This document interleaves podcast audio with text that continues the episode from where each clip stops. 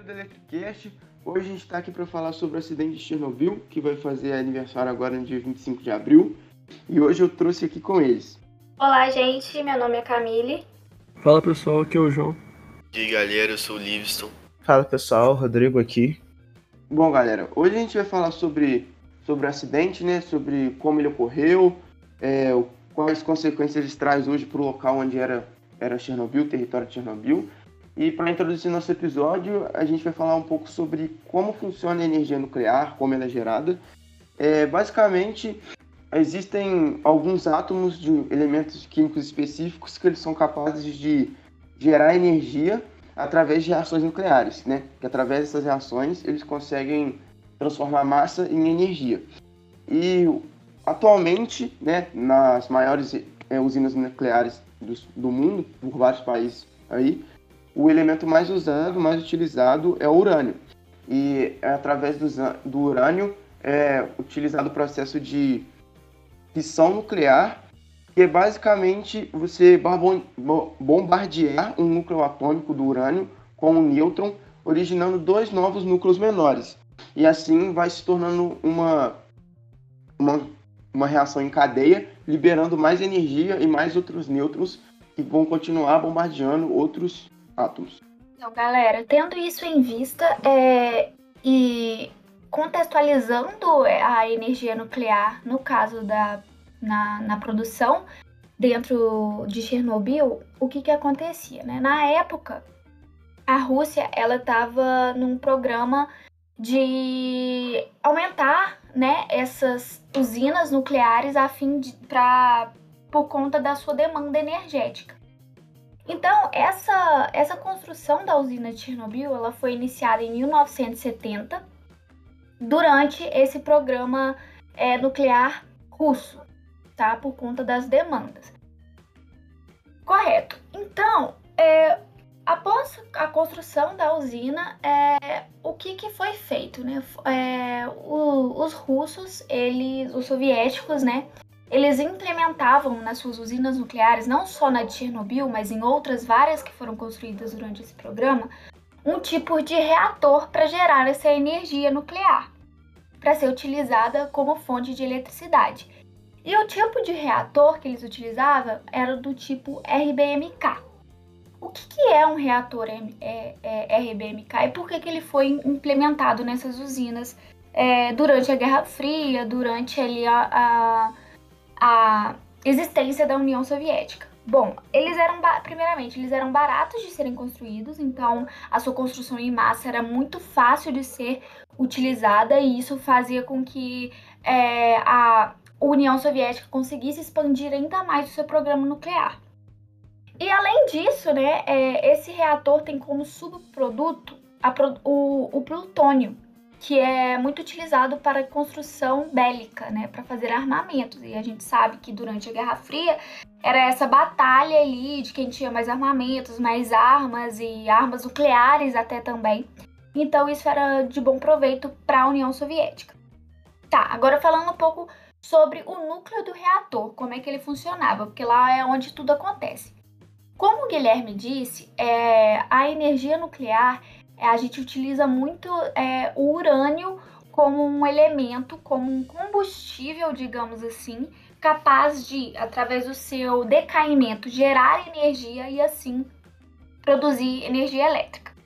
Tá, então esse núcleo do reator RBMK é composto por urânio, que quando ele decai, assim como o Guilherme disse, ele gera energia. Dentro desse reator é colocado um, um um encanamento, digamos assim, de água. E quando esse urânio decai, a energia liberada por esse decaimento é capaz de esquentar a água. Então a água entra em ebulição. A água entrando em ebulição gera vapor que movimenta uma turbina dentro do reator e é assim que tem todo o processo de produção de energia, né? É muito parecido com as termoelétricas, mas as termoelétricas ao invés de usarem urânio, decaimento, né, uma coisa química, eles utilizam mesmo a queima do carvão. Então, é, é basicamente isso que gera a energia elétrica. Só que aí a gente tem algumas especificidades que mais para frente, né, vão algumas, digamos assim, algumas especificidades desse reator que é, foram muito definitivos em questão de fazer com que esse acidente acontecesse. Várias falhas. Tá, além do núcleo do reator, a gente tem os moderadores. O que, que são moderadores? Os moderadores eles vão servir é, para controlar a quantidade de urânio que decai dentro do núcleo. Então, assim, a gente quer que. A gente não quer que a reação. É, a gente quer controlar essa reação de decaimento do urânio. Então, para isso, é necessário que a gente tenha esses moderadores, esses controladores, para controlar a quantidade de elementos que decaem em determinado tempo. A gente não quer que tudo decaia de uma vez, aí virar uma bomba atômica e nem que fique muito baixo, né? A gente quer uma quantidade constante de energia sendo gerada ao longo do tempo. Então, para isso que a gente tem os moderadores. Os moderadores utilizados na usina de, de Chernobyl eram compostos por grafites. Então, basicamente, eles controlam as velocidades dos nêutrons liberados pelo processo de decaimento para que eles tenham mais chances de entrar em contato com outros átomos e continuar a reação. Então, esses moderadores, eles meio que servem ali para acelerar um pouco a reação, digamos assim, né? É para que esse processo de decaimento seja em cadeia. É, além desses moderadores, a gente tem as hastes de controle. As hastes de controles, eles fazem um papel meio que contrário dos moderadores. Seguram os nêutrons para controlar a reação, né, de decaimento, para não que os nêutrons não fiquem numa velocidade altíssima e essa então se dê em cadeia aí rapidamente, digamos assim, para virar uma bomba atômica, né? É, então é, é, basicamente isso. É, bom, continuando agora a explicar né, sobre os, os reatores, falar um pouco agora sobre o que, que gerou o acidente nuclear de Chernobyl, né? Que como a Camille disse é, anteriormente, né? O, os reatores R, RBMK havia um, um, erro de projeto, né? Não foi apenas o, o, os reatores de Chernobyl, que tinha esse erro de projeto, outros, outros reatores soviéticos também foram, posteriormente, o acidente foram detectados que eles possuíam mesmo é, erro de projeto. E esse erro acabou contribuindo né, para o acidente de Chernobyl, que foi causado principalmente pela ação humana, por erro humano. Né? Então, falando, né, o, acidente que ocorreu né, entre o dia 25 e 26 de abril de 1986 que foi o que? A explosão do reator número 4 da usina nuclear de Chernobyl. É, esse acidente ocorreu durante um teste de segurança ao início da madrugada que simulava uma falta de energia esta da estação, durante a qual os sistemas de segurança de emergência e de regulagem de energia foram intencionalmente desligados. Uma combinação de falhas inerentes no projeto do reator, bem como dos operadores dos reatores que organizaram o núcleo de uma maneira contrária à lista de verificação para o teste, e resultou em condições de reação descontroladas. A água superaquecida foi instantaneamente transformada em vapor, causando uma explosão de vapor destrutiva e um subsequente incêndio que jogou o grafite ao ar livre e produziu correntes ascendentes né, consideráveis, por, é, consideráveis por cerca de nove dias. O fogo foi finalmente contido em 4 de maio de 1986. As plumas de produtos de fissão lançadas na atmosfera por incêndio precipitaram-se sobre parte da União Soviética e da, da Europa Ocidental, sendo também detectada até em alguns outros pontos mais longe, como Estados Unidos e Canadá. Inicialmente também, é, durante a explosão, é, dois funcionários acabaram morrendo, né, que estavam lá durante os testes operando o reator. O inventário também radioativo estimado, que foi liberado durante a fase mais quente do incêndio foi aproximadamente igual em magnitude aos produtos de fissão aerotransportados liberados na explosão inicial. O número total de vítimas, incluindo os mortos devido ao desastre, continua sendo uma questão controversa e disputada. É... Durante o acidente, os efeitos da explosão do vapor causaram duas mortes dentro da instalação, uma imediatamente após a explosão e uma por dose letal de radiação.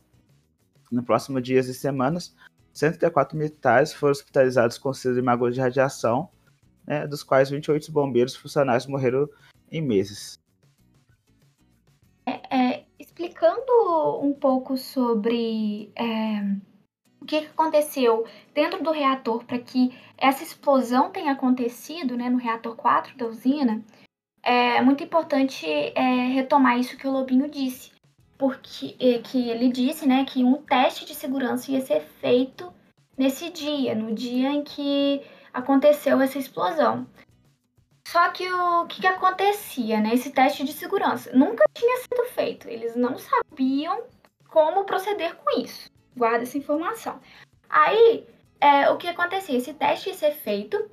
Esse teste é um teste só para verificar como é que esse reator, né, o RBMK, ele se comportaria é, se houvesse, sei lá, um pico de energia, né? A energia tivesse muito baixa em situação de emergência, como é que ele iria funcionar?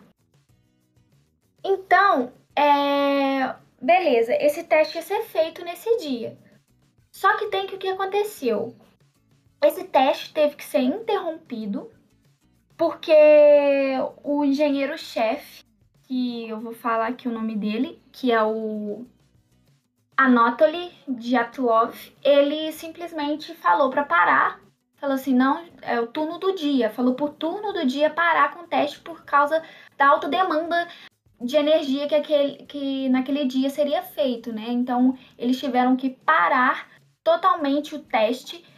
Ou seja, a partir dali, é, digamos que é, a potência desse reator foi diminuída a 30% da sua capacidade. E isso, né, ele ficou funcionando nesse teste, né? Mas aí quando iniciou o teste na manhã, eles pararam ali. Então o reator ficou é, é, parado durante 9 horas, funcionando apenas com 50% da sua capacidade por 9 horas. Então, assim, isso mais para frente vai desencadear é, uma, uma produção de um veneno que a gente chama, que é um, o xenônio, né? E esse fenônio vai ficar se acumulando ali durante essas horas. Isso vai ser muito importante para que essa explosão ocorra. Então, basicamente, é... o que aconteceu foi que a, às 23 horas do dia do teste, que era do dia, do, do dia 25 de abril, ele teve que ser reiniciado. Só que houve troca de turno. Né? O turno da, da manhã teve que ser trocado pelo turno da noite que era menos especializado, era um turno menos especializado, e isso é, acabou sendo muito defini é, sendo um fator muito grande para que essa, essa falha acontecesse. Então, no dia 26 de abril, esse, né, às meia-noite, esse teste foi reiniciado e a potência foi de, novamente diminuída ali para 700 megawatts, que é a 30% da capacidade total. Só que aí dentro do reator a gente já tinha esse envenenamento. O que, é esse envenenamento? A produção desse xenônio 135. E esse xenônio, ele absorve nêutrons, né? Então ele diminui a reatividade do núcleo, potência do núcleo. Então a potência do núcleo ficou é, diminuindo, diminuindo, sem que a equipe na sala de controle fizesse isso. Então foi, ficou fora do controle. E a partir disso, né? é, o que aconteceu? Houve uma discussão um, assim, de bocas ali entre o engenheiro-chefe e a equipe do chefe e a equipe do turno noturno ali falando não, a gente não pode mais baixar, a gente tem que parar esse teste. Aí o, engenheiro-chefe, não, não, a gente tem que continuar, a gente tem que continuar o teste, tem que ser feito, não sei o quê. Só que como era engenheiro-chefe, né, ele teve razão, ele falou, não, é seguro a gente chegar a 200 megawatts. E, assim, né, né? O cara tava lá mais tempo, essa coisa burocrática, e acabou que todo mundo obedeceu, baixou a cabeça e obedeceu. Então, quando essa potência chegou a 5% do mínimo para realizar o teste, a equipe decidiu é, retirar a maioria das hastes de controle do reator. As hastes de controle controlam a reação, diminui a capacidade, a, a reatividade do núcleo. Então, eles queriam retirar isso para ver se essa potência, essa reatividade aumentasse, né? Só que tem que, nesse mesmo instante, o envenenamento aumentava, né? A produção de xenônio ainda aumentava. É, a gente sabe que esse, é, esse xenônio depois ele vai é, aumentar a reatividade dentro do núcleo. E as hastes de controle elas começam a pular da tampa. Cada haste de controle pesava 350 quilos. Então, o vapor produzido ali, tudo produzido, fez com que houvesse uma pressão enorme ali. Então, após a retirada da maioria das hastes de controle, o teste ele permanece, né? Ele permanece o teste. Então, assim, com pouca energia, é, a gente precisava de bombardear a água é, para dentro do núcleo. E esse bombardeamento da água para o núcleo, ele era feito através de, de bombas que jogavam água para lá e essas bombas funcionavam com energia vinda das turbinas do reator, correto? Só que a gente tinha pouca energia por causa do coeficiente de vazio positivo, porque o vapor de água ele estava numa quantidade muito grande e não absorvia nêutrons. Então, assim, é, a única coisa que absorvia esses nêutrons foi totalmente retirada. As hastes foram retiradas, que controlavam essa reação. Então, a, com isso, a reação ficou muito instável e começou a aumentar desesperadamente. Então, assim, a potência do, do reator, ela aumentou em, em 120 vezes a sua capacidade normal de produção. Então, antes estava baixando descontroladamente, agora estava crescendo descontroladamente. Por conta que a gente não havia mais água, só tinha vapor de água dentro do reator. A gente não tinha mais como segurar esses nêutrons. As hastes de controle que controlavam esses nêutrons também tinham sido retiradas. Então, isso só foi aumentando e aumentando e aumentando descontroladamente a potência.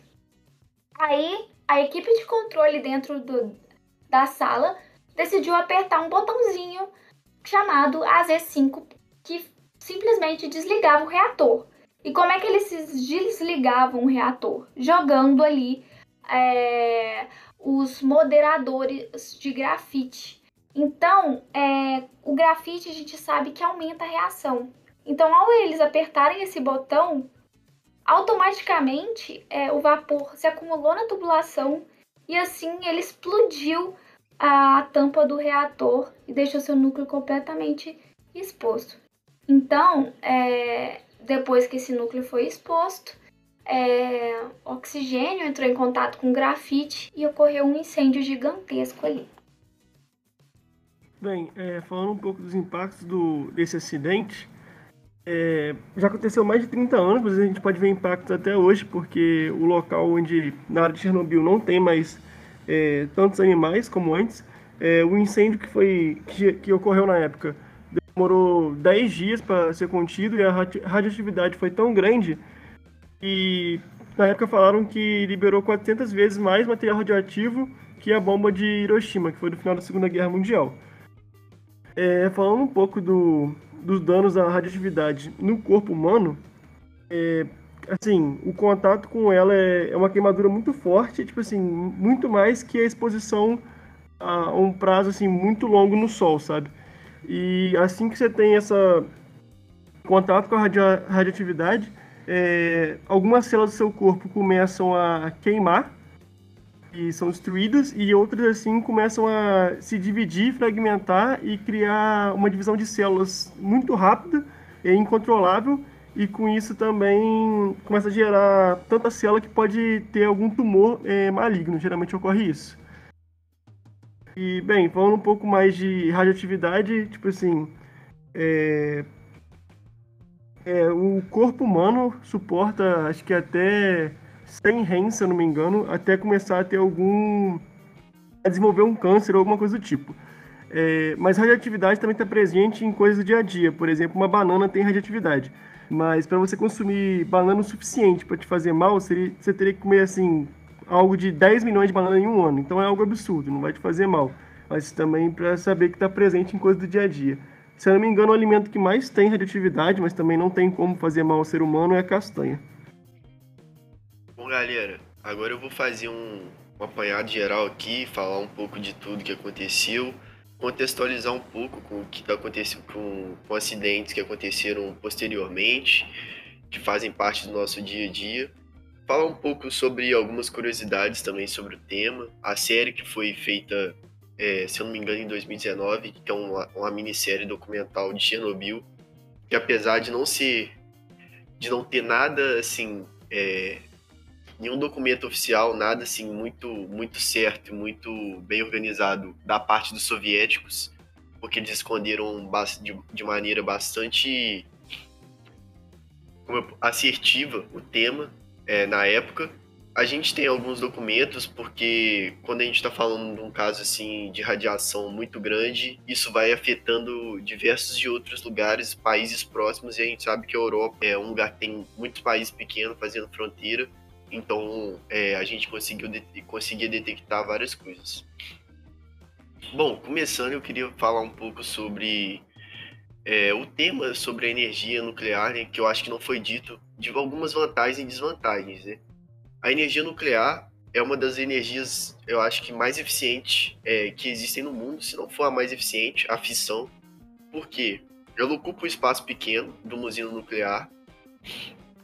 Ela precisa só de estar perto de alguma, alguma fonte de água para a gente fazer o, o, resfriamento dos reatores. É, ela é bastante segura, apesar de hoje a gente estar tá falando justamente do acidente de Chernobyl é, pensa em quantas usinas nucleares existem desde então e quantas elas deram problema por falha da usina nuclear e não por falha humana. Então a gente pode, assim, é, se fosse qualquer outro tema, qualquer outro caso, a gente estaria falando aqui elogiando a energia nuclear por ela estar, tá, é, por ela ser tão limpa e ter tanto impacto na natureza. Mas é como um, acidente de avião, quando acontece algo tão grande e tão é, incomum, tão raro que, que tudo tudo, todo o assunto mundial se, se volta naquilo. Mas, apesar de, assim, da gente ter esse problema de caso ocorra um acidente ele tem impactos tremendos, na maioria das vezes, quer dizer, quase sempre, não vai ter impacto e a geração de energia ela vai se manter limpa, estável e de muita qualidade por muito tempo. Só que esses acidentes como o de Chernobyl teve e posteriormente, é, agora no século XXI a gente teve o de Fukushima também no Japão, ambos é, majoritariamente por erro, erros humanos, erros de projeto, erros de construção, é, negligência, é, falta de treinamento. Na maioria das vezes os erros foram humanos. E, é, então eu acho que sim, esse tipo de acidente acabou gerando um medo nas pessoas de usinas nucleares. Porque diferente da bomba atômica, como o João Pedro citou, é, a bomba, como a dissipação de energia dela é praticamente instantânea, a gente não tem essa, essa, essa continuação da radioatividade. Ela se mantém por pouco tempo no ar. Então é só quem está ali no momento do impacto que sofre a radiação. Porque hoje a gente sabe que cidades de tanto de Hiroshima quanto de Nagasaki são cidades gigantes no Japão que continuam sendo habitadas. Enquanto Chernobyl não pode ser habitada pelos próximos, sei lá, 10 mil anos. Então essa é a diferença de quando ocorre um acidente para uma bomba nuclear. Mas, apesar disso, é, esses acidentes geraram medo em toda a Europa e, por exemplo, a Alemanha, até o final desse ano, vão desativar todas as usinas nucleares do país. Então, assim, apesar disso ser uma coisa que teoricamente vai fazer bem, porque não vai ter mais acidente nuclear, você está aumentando a, de a dependência de outras matrizes energéticas mais poluentes que podem fazer mais mal para o mundo no geral, entendeu? Às vezes você acaba querendo fugir de um problema, mas criando outro mais grave por causa de um medo. Então, assim, a gente tem que pensar bem sobre o tipo de energia que a gente quer utilizar e como a gente vai fazer para cuidar disso. Outra coisa também que eu queria comentar é sobre outro tipo de outro tipo de reação nuclear para gerar energia, que é a fusão, que a gente ainda está no início dos nossos desenvolvimentos, que no caso da fissão a gente divide o átomo, e no caso da fusão seria a gente jogar energia nesse átomo, ou seja, a gente vai gastar um pouco de energia para fazer com que eles é, é, aconteça a fusão de duas de dois átomos, né? então dois nêutrons vão se juntar, por exemplo, dois átomos de hidrogênio formando um de hélio. No momento, a gente, com todo o esforço que nós fazemos é, em testes, laboratórios, a gente está conseguindo deixar a energia é, igualada, ou seja, a energia que a gente gasta para fundir, a gente recupera de volta. Só que em breve, pelas pesquisas e pela maneira como tudo isso está avançando, logo menos a gente vai ter uma evolução dessa nova tecnologia de fusão e a gente vai conseguir recuperar a energia. Tem também um elemento muito famoso na Lua que chama hélio 3, que é uma espécie de hélio enriquecido que é o motivo da China, principalmente, estar tá querendo é, voltar na Lua e construir uma base lá, para que eles consigam explorar esse hélio 3 que está é, presente nas rochas lá e eles trazerem para cá para ser alimentado os, os motores de fusão nuclear. É importante dizer que a fusão, diferente da fissão, não oferece risco nenhum a, a como é que fala, ao planeta. Ou seja, um, um reator de fusão nuclear, por mais que ele aconteça qualquer tipo de acidente, não vai ter consequência nenhuma. É, então, é uma energia, tipo assim, além de limpa, ela é 100% segura. Então, assim, no futuro, provavelmente nós vamos estar usando muita fusão nuclear. Não sabemos quanto tempo isso vai demorar, mas é bem provável que sim. E para finalizar, eu queria trazer também para vocês a série de Chernobyl, que é uma série muito interessante. Como eu disse, não é uma série que os soviéticos fizeram sobre o acidente dos soviéticos. É uma série que é, nós ocidentais fizemos, mas é uma série que conta assim, pelo que a gente sabe, com muita exatidão e com muita precisão os eventos que aconteceram. E aí tem muitas curiosidades, por exemplo, logo que explodiu, é, para tampar o reator, é, tiveram vários homens que ficaram lá sem camisa, sem equipamento nenhum, jogando, se eu não me engano, é, grafeno, alguns outros elementos lá para calcário para poder fechar o núcleo. E tiveram outros que tiveram que, que nadar alguma distância para fechar também é, a válvula de água que ficou aberta. Então, várias curiosidades assim, e nenhuma dessas pessoas que ficaram expostas diretamente ao reator sem camisa morreram diretamente depois disso. O que aconteceu com várias pessoas que tiveram, que estavam na cidade do lado de Pripyat, que morreram é, por câncer, é, radiação, entre outras coisas. Então, às vezes, assim, a gente tem essa. É umas coisas, assim, umas curiosidades, às vezes, bem interessantes, né, que a gente pensa que quem ficou exposto diretamente, teve contato com uma água totalmente cheia de radiação, ia morrer na hora. E pelo contrário, esses caras é, que foram, assim, heróis, tiveram a coragem de morrer, assim, para tentar salvar a vida dos outros, foram caras que conseguiram, foram pessoas que conseguiram sair é, com vida e sair bem dessa situação. Então recomendo a todos que assistam. É, se eu não me engano, são 10 episódios rapidinho, acho que todo mundo consegue assistir. E também tem o vídeo do, do Felipe Castanhari no canal Nostalgia sobre o acidente de Chernobyl, é bem completo também. Então, se alguém ficou com alguma dúvida ou quer saber um pouco mais a fundo o que aconteceu, eu recomendo esses dois, essa série e esse vídeo. Acho que, completando um pouco o que você falou, voltando na parte de energia nuclear, que muita gente tem medo, mas assim, a energia nuclear tem a, a, vantagem que você falou, que você falou que assim, se você não usar a energia nuclear, você pode usar, por exemplo, combustível fóssil para gerar outros problemas. A energia nuclear tem a vantagem que não é, não é, ajuda o efeito estufa, né? E a gente tem muito mais reserva energética de energia nuclear do que combustível fóssil. Então, olhando esse ponto, seria muito melhor. E um título de curiosidade também, o PET, em 2019, visitou a usina nuclear que tem em Angra, aqui no Brasil. É, eu acho que esse acidente de Chernobyl ele serviu muito para a posteridade ela saber como deixar cada mais seguro ainda essas usinas nucleares, né? Porque a partir do momento que a gente descobre o problema, o que houve, isso demorou muito, porque como, como o Livingston disse, a, a União Soviética ela escondeu to, até hoje, né? é, esconde muitos dados a respeito do acidente, mas do que a gente conseguiu descobrir por conta da radiação chegando em outras é, em outros países da Europa, né? Porque a gente só descobriu esse acidente por conta disso, porque até então a União Soviética deixou tudo por baixo do tapete. É, a gente consegue também melhorar cada vez mais é, as tecnologias empregadas nos reatores dessas usinas e deixar cada vez mais seguro. Então, assim, não é para ter medo e sim esperanças de que essas usinas elas funcionem totalmente é, seguras e a fim de evitar um possível acidente. Depois do que a galera falou aí sobre ah, os efeitos da radiação, né? Um acidente que, que aconteceu é, aqui no Brasil mesmo, lá em Goiânia, que nem envolvia uma usina nuclear, né? envolvia um instituto de radiologia de Goiânia e basicamente o que aconteceu foi o seguinte: o instituto ele mudou de local e aí acabou que sobrou alguns resíduos, é, alguns compostos no local, né? O prédio ficou abandonado e a empresa ela tentou entrar na justiça para para voltar lá no local para conseguir retirar esses resíduos que ficaram lá, mas não obtiveram sucesso, né? E aí o que eles fizeram foi contratar alguns alguns guardas, alguns seguranças para proteger o local de vandalismo, invasões, enfim.